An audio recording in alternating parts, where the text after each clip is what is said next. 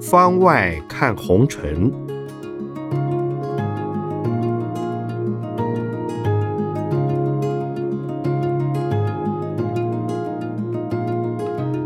圣严法师著。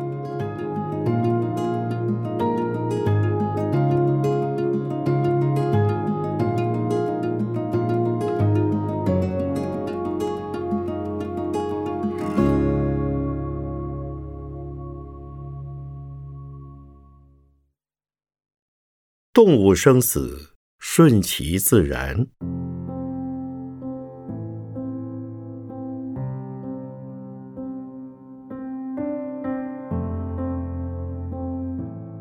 有人问：近来动物医疗日渐进步，猫狗若得了重病，像癌症化疗也所费不赀，但动物没有健保。如果动物的主人认为花费太高，决定让动物安乐死，法师同意吗？若是同意，为何对待动物和对待人的标准不同？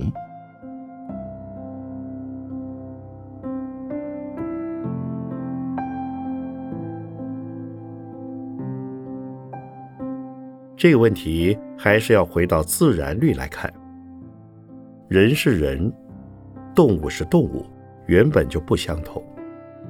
其实，就是人生病之后所能得到的医疗，也不是人人一样的，也会因地区、国家而有差异。即使是富强如美国，也有上千万人没有健康保险，生病了却看不起医生。像是印度的孟买贫民窟。住了二三十万人，都没有户口，有些人住在路边，头顶上连一片屋瓦都没有，更何况是健康保险？可能从出生起就没有接受过任何医疗照顾，万一生病了，有钱医就去医，没钱也没有办法，就只能听天由命。在印度旁边的巴基斯坦也是这样的。穷人走投无路，就只能聚集在贫民窟，非常拥挤，卫生条件很差。如果害了病，就只能等死。在历史上，战乱、饥荒经常是与疫病相连的。农事无法耕作，粮食短缺，战场上伤亡无数，无人收尸。很快就有了传染病，更造成死亡人数的剧增。但是现代人有钱了，养动物不是当成牲口，而是当宠物、当孩子养，呵护备至。猫或狗只要打个喷嚏，或是身上发痒，马上就送兽医院吃药、打针、药浴。什么都有，但是世界上许多穷人都还没有这样的待遇呢。这是因为社会富裕了，人民普遍拥有更好的物质文明与享受，才让一切的要求和标准都提高了。有能力者养宠物，当然可以花更多的代价去追求更好的医疗。但如果能力不足，别说是动物，连家人生命都无法救治了。这是资源条件的不同。如果亲人生病而且能救治，当然舍得花再多的钱以挽回亲人的性命。但如果医师宣告已是来日无多，回天乏术，也不必再强求。在有限的资源里，首先。要让人的生活能过得去，再来求其他，包括猫狗的医疗。如果为了猫狗而倾家荡产，那就很愚蠢了。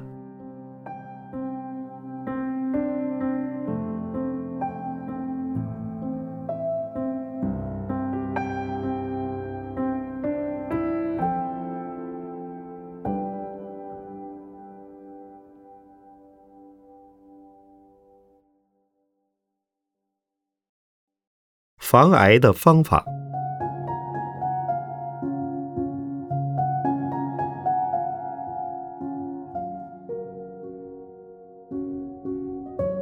有人问：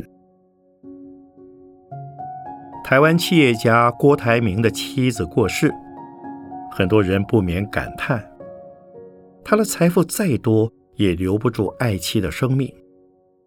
癌症一直是台湾十大死因之一。只要听说什么东西会致癌，就会引起恐慌，好像许多东西都不能吃了。谈癌色变。倒是不分富人或穷人，我们应以何种态度面对癌症呢？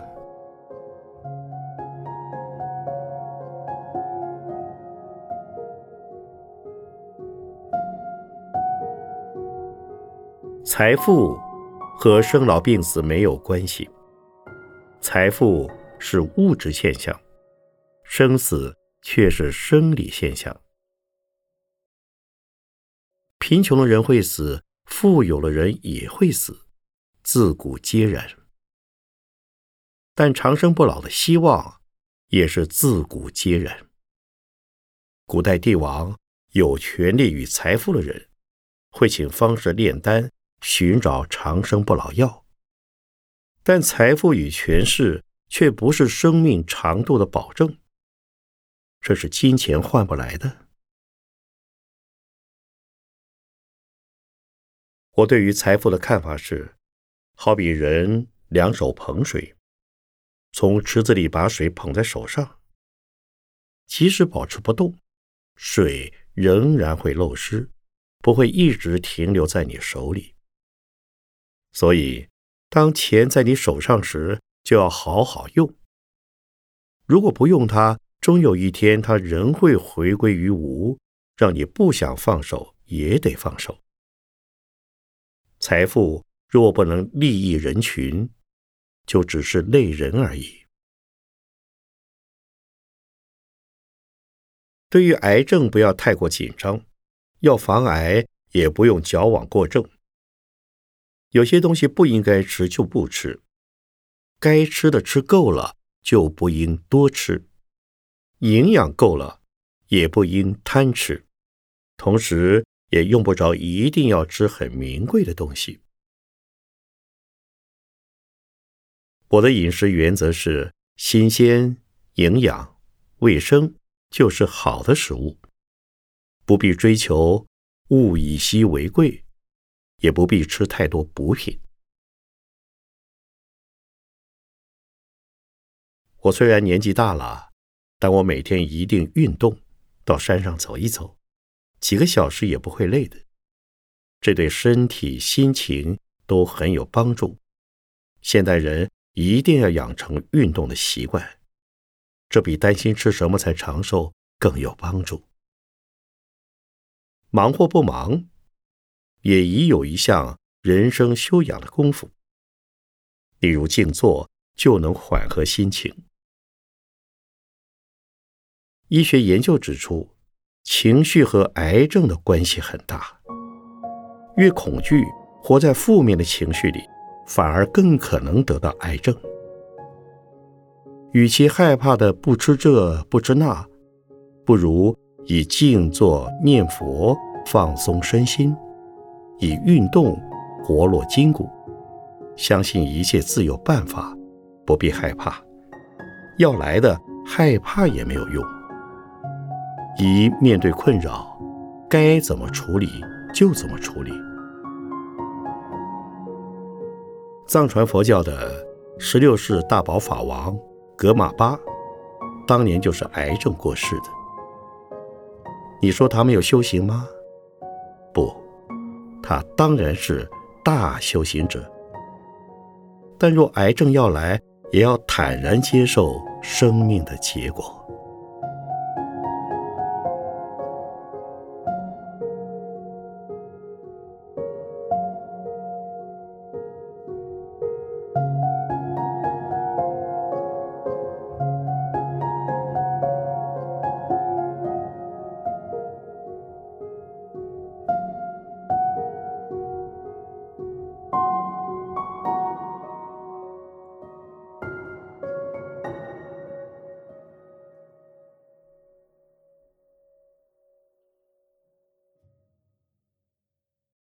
可以代死者捐器官吗？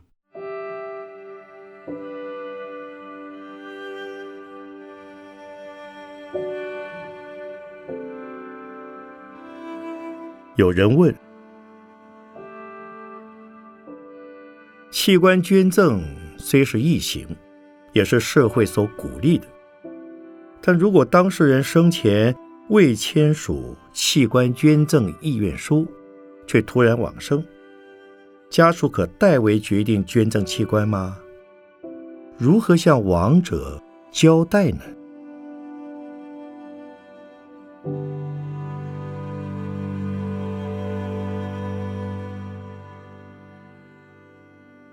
以佛家观点，洒脱一点看，人往生了，遗体就成废物，没有用了，几个小时内就会开始腐败。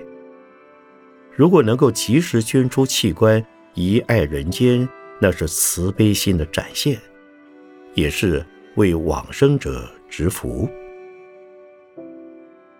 如果往生者生前没有签署器官捐赠的文件，也没有预立遗嘱，或遗嘱里没有提到这些，但是这个人生前是十分慷慨的，那么家人应该能够体会他的心意。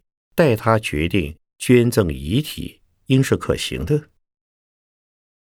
不过，如果往生者生前就对身后事很执着，比如不愿火化，虽然他自己看不到了，但对后事有种种要求，那么家人还是不要任意决定比较好。家人到底如何决定？取决于对往生者的个性与想法的理解。从佛法的立场来看，人的躯体只是暂时的。如果一口气没有了，这个身体就不再是我了，只是个物质，不再有生命现象。不论如何对待这个躯体，也不再觉得痛了。这就是对生命躯壳。豁达的想法，就像是寄居蟹、蛇和蝉的生命，都一定要经过蜕壳的阶段。褪下旧有的躯壳，就代表生命的成长。我们要有个观念：躯体不代表生命。当生命消逝，躯体就只是个壳，对往生者一点用处都没有了。但对于活着的人却可能有用。如果能捐出有用的器官，帮助有需要的病患，那是好事一桩，是助人的一大功德。如果人在往生前没有机会知道这些道理，家人也来不及说服他捐出器官，可以在器官腐败之前，由家人或宗教师。在往生者的耳边跟他说明白，让往生者的灵魂不会对躯体执着，就可以捐器官救人。我曾看过虔诚的父母为车祸往生的儿子捐出器官，因为父母认为孩子在世时还来不及为世界奉献就往生了，他有用的器官至少可以留下爱心。他们对我说：“我的孩子走了，但他的爱还是在世上流传。如此，孩子是大菩萨，以器官度众生，父母也要看得开。”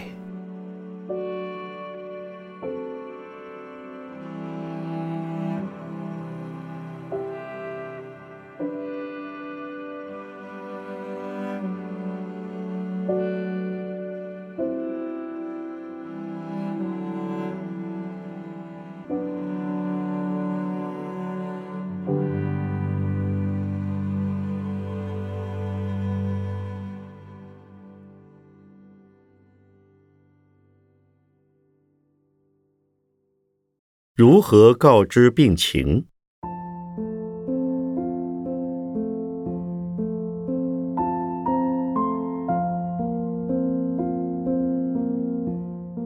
有人问亲人罹患重病家属要以什么心态对应？如果医师告知患者生命已不乐观要向患者说出实情吗？该如何衡量呢？